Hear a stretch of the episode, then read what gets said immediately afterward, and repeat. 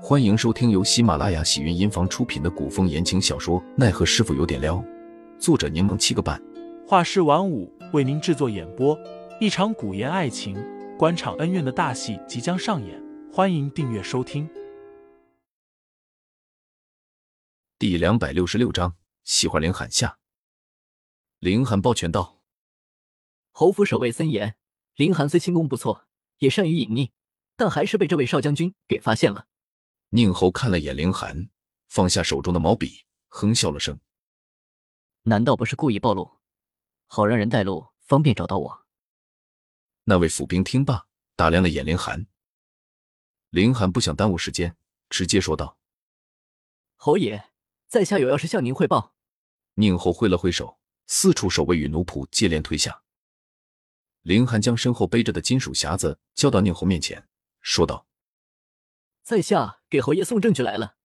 夕阳落下，凌寒终于出了侯府。不过片刻，宁侯便带着几名亲信也出了府，直接前往皇城。然而，当凌寒回到住处的时候，才发现杜潇潇与小凤不在。戴秋此时便说明了情况。凌寒当时着急的便要立刻前往吴府救人，却被戴秋极力阻拦，并说这是杜潇潇的意思，说只要宁侯拿到东西。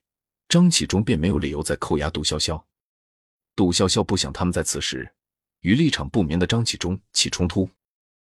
凌寒又如何不明白这个道理？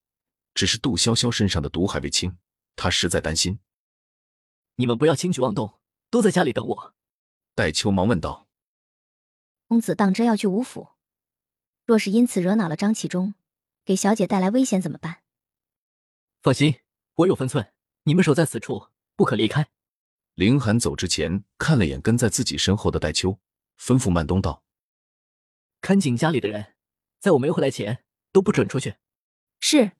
曼东极其听话，直接抱住了戴秋的胳膊，扣住了对方。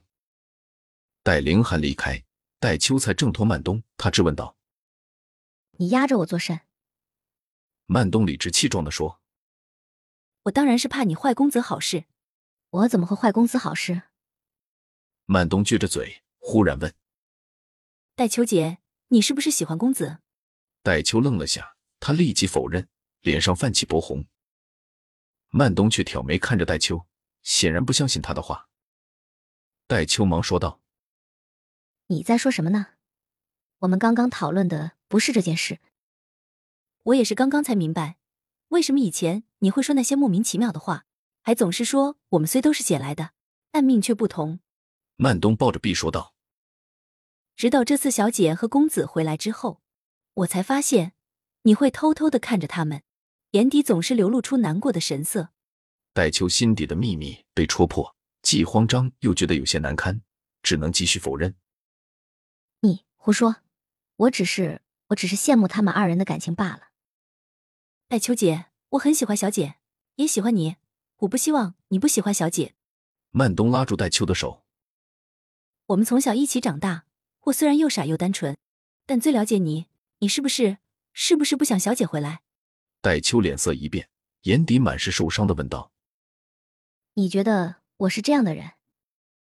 我自然不希望你是，也不愿相信你是这样的人。但你之前对小姐的态度就很微妙。”戴秋叹了口气，点头道：“确实，我以前并不太喜欢小姐。明明我们都是一起被捡过来的。”凭什么他就受尽宠爱，而我们就只是收入门下的弟子而已？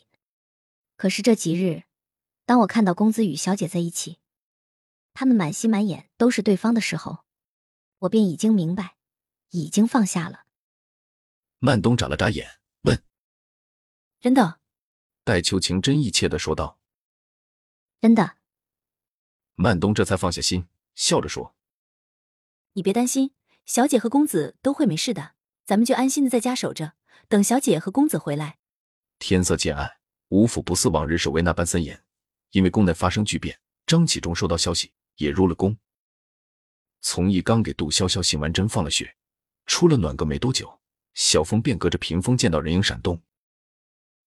老先生，是还有什么事吗？小峰出去一看，发现来人竟然不是从义，而是凌寒。凌寒将手指放在唇边。提醒小峰不要声张，小峰点头，用眼神示意了下外面，便出去放风了。凌寒悄无声息的进了内室，只见杜潇潇神色疲惫的靠在床头，双眸紧闭，烛火在他脸上镀上一层暖金色，卷翘的长睫上落下点点光晕。